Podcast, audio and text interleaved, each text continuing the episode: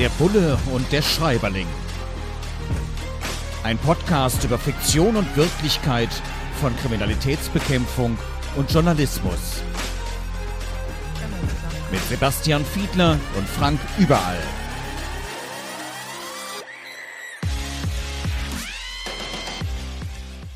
Herzlich willkommen zu einer neuen Folge von Bulle und Schreiberling. Diesmal mit Sabine Föhringer und Dunkle Wolken über Cannes, ein Kriminalroman, erschienen im Goldmann Verlag und unser Podcast, Vodcast Bulle. Sebastian Fiedler ist mit an Bord wieder mein Name ist Frank Überall. Wir unterhalten uns über Motive aus dem Buch, Aspekte, wie denn unsere Berufe dargestellt werden. Und hier geht es zum Beispiel um eine junge Journalistin, Kann, ne, Filmfestspiele, die die Chance bekommt, weil eine Kollegin krank geworden ist, jetzt plötzlich dann eine Aufgabe zu übernehmen, Interview, Moderation, die sie sonst hätte niemals machen dürfen. Und ich kenne das auch. Das sind oft tatsächlich auch so Schritte auf der Karriereleiter, wo man dann mal einspringen darf, weil jemand anderes gerade nicht kann. Eben zum Beispiel aufgrund von Krankheit oder schlicht und einfach im Stau steht oder mit der Bahn nicht durchkommt oder so. Und dann darf man plötzlich. Und dann merken die Leute, hey, der kann das ja. Und dann geht's irgendwie weiter ist das im Polizeibereich auch so? Ich meine, das ist ja alles viel hierarchischer, viel bürokratischer organisiert, aber dass man dann plötzlich zum Beispiel die Leitung einer Kommission übertragen bekommt oder irgendwo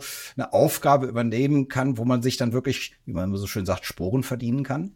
Ja, das kann so sein. Also ohnehin ist es so, dass man ja gar nicht so richtig weiß oder im Vorhinein so steuern kann, welche Mordkommission man als Leiterin oder Leiter anschließend als nächstes jetzt dann bekommt. Ja, man weiß ja vorher noch nicht mal, welcher Mord passiert. Ne? Deswegen muss man das. das und zweitens weiß man dann auch noch nicht, wer dann sozusagen die nächste Leitung bekommt. Man weiß am Anfang des Falles noch nicht unbedingt, wie groß oder klein der am Ende sein wird. Also das äh, würde ich schon so sagen, das ist so. Bei mir war es so, zwar nicht im eigentlichen Beruf, aber im Berufsverband war es durchaus auch eine solche Situation wo der damalige Landesvorsitzende anrief und sagte dann, äh, hör mal, hier hat einer angerufen, mach mal hier das Interview, ich kann da jetzt nicht. So. Und das war zufällig ein Interview erstens zur Geldwäsche und zweitens fürs Heute-Journal.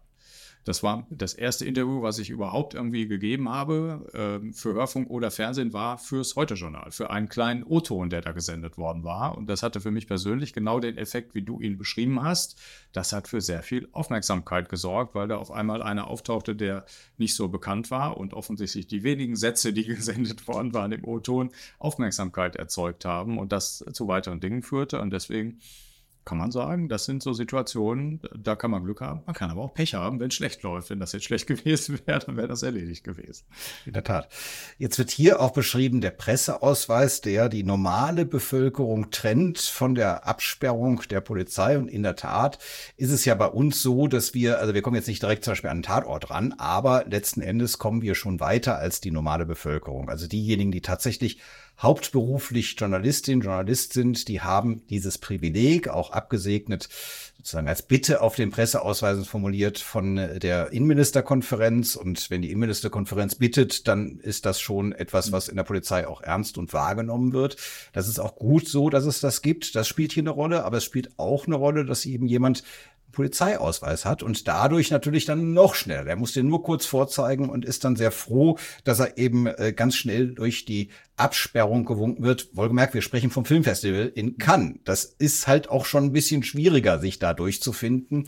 Äh, ist, ist man da manchmal so ein bisschen, also ich, in der Tat, es ist für mich ein Arbeitswerkzeug, aber so ganz am Anfang des Berufslebens da war auch so ein bisschen stolz dabei. Ey, ich habe jetzt ein Privileg. Total, total. Und ich habe äh, in den äh, letzten Wochen tatsächlich äh, eine Meldung gelesen, wo ein Polizeischüler das auch missbraucht hat. Ja, also okay. der war offenbar zu stolz und wollte dann backstage bei einem Konzert äh, einfach mal rein und hat gedacht, da habe ich ja jetzt hier so einen Ausweis. Aber nicht bei Till Lindemann. Das, ne? das ist ein anderes Thema. Mhm. Das ist in der Tat ein sehr, sehr anderes Thema. Äh, und äh, der hat es offenbar übertrieben, aber ich kann mich da auch daran erinnern, tatsächlich. Sowohl an die Uniform in den allerersten Tagen, als auch an den Polizeiausweis. Das erfüllt einen mit Stolz. In der Tat. Jetzt wird hier auch beschrieben, wenn dann die Tatortarbeit läuft, dass man da auch unglaublich viel über den Täter lernt, indem man natürlich Spuren zusammenträgt. Klingt mir einleuchtend. Ist das denn auch tatsächlich so? Das ist in jedem Fall so, würde ich sagen, weil ab dem Zeitpunkt, wo man einen Täter identifiziert hat, beschäftigt man sich ja nicht nur mit dem eigentlichen Tatnachweis, sondern auch mit seiner Persönlichkeit, weil das hinterher für die Richterinnen und Richter, für die Urteilsfindung natürlich von Bedeutung ist. Also welches Motiv hatte er, aber auch in welcher finanziellen Situation ist er, wie ist er aufgewachsen, also um überhaupt zu verstehen, um Vorsatz nachweisen zu können, um Mordmerkmale nachweisen zu können und so. All das bedingt, dass man sehr, sehr intensiv in die Persönlichkeitsstruktur desjenigen eintauchen muss, in seinen Alltag eintauchen muss. Das ist äh, in allen Filmen so. Hm. Jetzt wird hier auch beschrieben bei äh, einer Hauptperson hier in diesem Kriminalroman, äh, er ist Psychologe und ist Fallberater. Und er wird dann eben hinzugezogen und äh, du nix schon so, ja, äh, sowas kann es geben. Und dann gibt es auch einige, die das total klasse finden, aber es gibt auch einige, zumindest hier beschrieben, die das total nervig finden und sagen, hey, äh, unseren Job können wir und wir brauchen jetzt nicht noch so einen Dödel, der uns jetzt noch die Welt erklärt. Ähm, wie, wie ist da aus deiner Erfahrung oder aus, aus deinen Gedanken so die, die Einstellung gegenüber solchen externen, also vor allem jetzt aus dem Bereich der Psychologie, kann das wirklich was bringen oder ist das hier auch wirklich einfach nur eine romanhafte Darstellung, um einfach eine interessante Person mhm. einzuführen? Das, das ist etwas anders organisiert in Deutschland. Also ich weiß nicht, ob ich für alle Bundesländer spreche. In Nordrhein-Westfalen kann ich es jedenfalls sagen und in, in, einigen anderen auch. Da ist das nicht so organisiert, dass eine Mordkommission sagt, ich rufe mal jetzt einen Psychologen an oder so etwas, sondern es gibt einzelne Dienststellen. Die heißen teilweise operative Fallanalyse oder Profiling, nennen die sich zum Beispiel jetzt in Nordrhein-Westfalen. Das ist eine Dienststelle beim Landeskriminalamt. Da sitzen sehr, sehr erfahrene Mordermittlerinnen und Ermittler. Und die verfügen über ein Netzwerk. Also ein Netzwerk, das können Rechtsmediziner sein, Psychologen, Psychiater, die sich in unterschiedlichen Bereichen sehr, sehr gut auskennen. Und man würde dann als Mordkommission, wenn man das gut macht, diese Dienststelle einbeziehen, die wiederum über ein entsprechendes Netzwerk an Profis verfügt. Das wäre eine gute Herangehensweise, weil sich gezeigt hat in vielen Fällen, äh, dass so ein Blick von außen ja, da vielfach wirklich helfen kann und unterstützen kann, so arbeiten die übrigens auch bei diesen sogenannten Code Cases, also bei Fällen, die schon 20, 30 Jahre alt sind. Da versucht man auch von außen nochmal drauf zu gucken und nach Möglichkeit Expertise aus dem wissenschaftlichen äh, Netzwerk noch hinzuzuziehen. Wie baut man eine harmonische Beziehung zu seinem Hund auf? Puh, gar nicht so leicht. Und deshalb frage ich nach, wie es anderen Hundeeltern gelingt, beziehungsweise wie die daran arbeiten. Bei Iswas Dog reden wir dann drüber. Alle 14 Tage neu mit mir, Malte Asmus und unserer Expertin für eine harmonische Mensch-Hund-Beziehung, Melanie Lippisch. Iswas Dog mit Malte Asmus. Überall, wo es Podcasts gibt.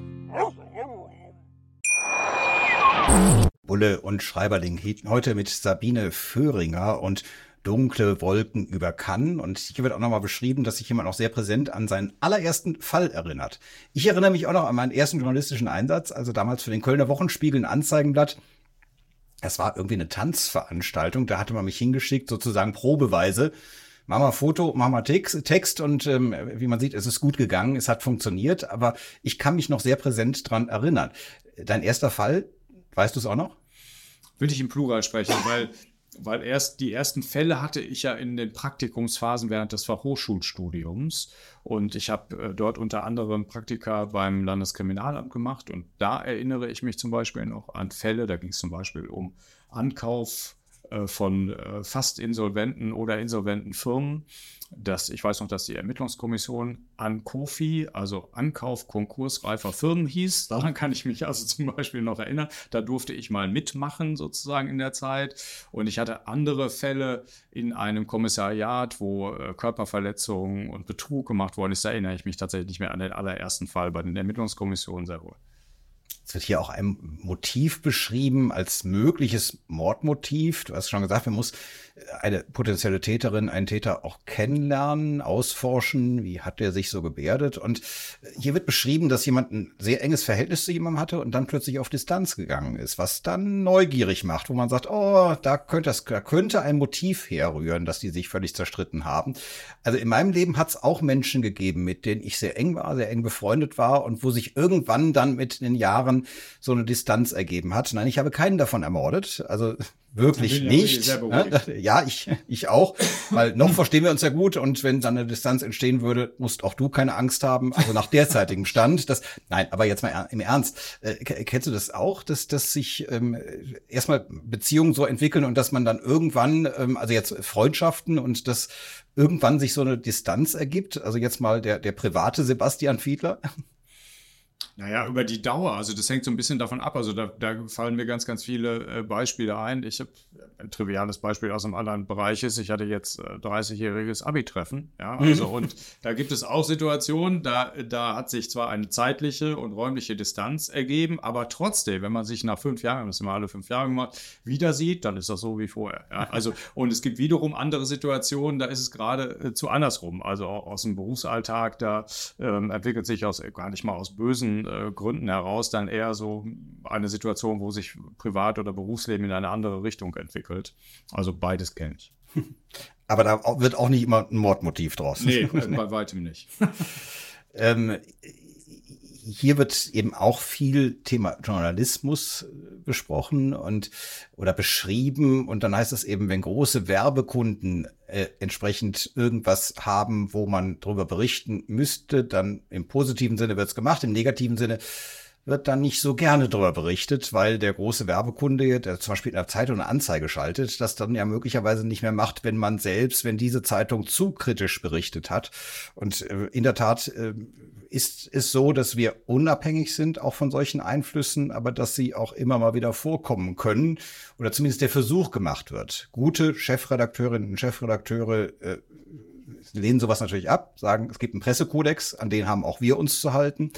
Äh, dass man Beißhemmungen hat, ist das denn bei der Polizei manchmal so? Man sagt, oh, es ist der Bruder vom Polizeipräsidenten oder die Schwester vom Innenminister, von der Innenministerin oder so. Äh, kann es schon mal Beißhemmungen geben?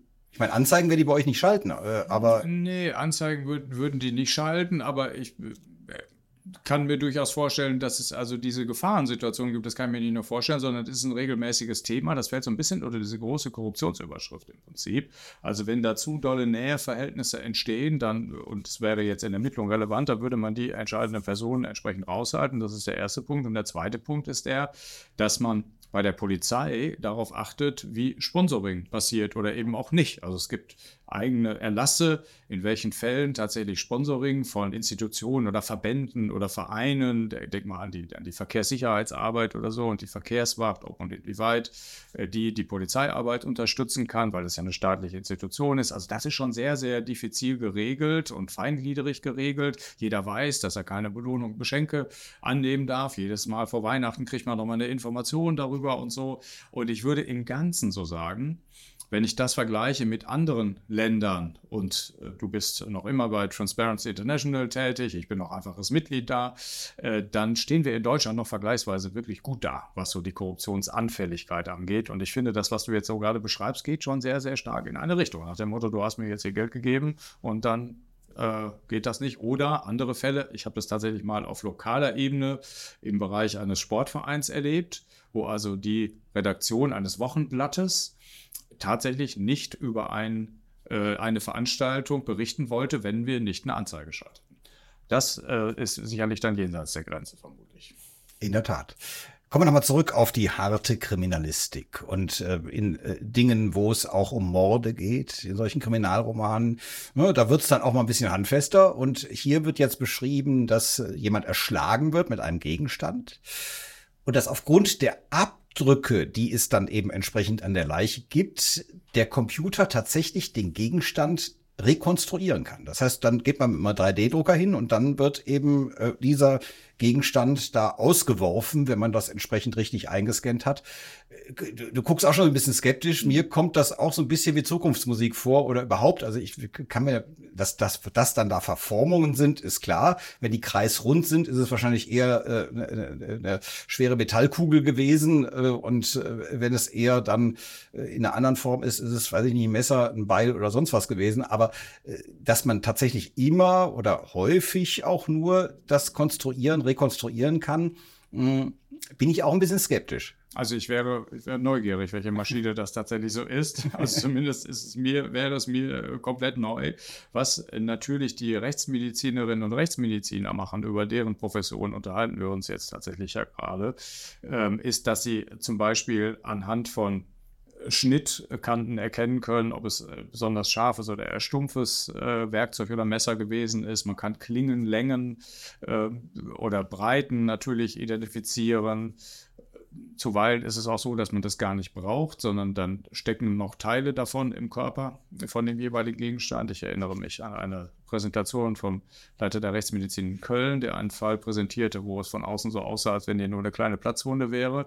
Nachdem der Schädel dann geöffnet war, entdeckte man dieses Stück des Armbrustteils hier vorne noch, des Armbrustpfeils noch im Kopf, äh, im Inneren. Also da brauchte man keinen 3D-Druck. Auch kein schöner Tod. Also mhm. ich äh, tatsächlich, wenn, vielleicht bin ich auch nicht auf Stand der Dinge. Also äh, fehlt mir ein bisschen so die Fantasie tatsächlich, in, in, welchen Konstellationen man tatsächlich so präzise ein Werkzeug nachmachen könnte. Ich glaube, Teile davon vielleicht, aber es erscheint mir noch fiktional. Ich lasse mich aber gerne, wir können auf die Kommentare verweisen, von den Expertinnen und Experten, die gerade noch frisch im Beruf sind, eines Besseren belehren und bin sehr, sehr neugierig, wenn das einer weiß. Genau gerne reinschreiben bei kivon.com, K-I-V-O-N.com oder ein Schreiberlink dort ein eigener Kanal. Ich erkläre das hier an der Stelle, wer, wer, uns jetzt zuschaut als Video, fragt sich, was erklärt der alte weiße Mann?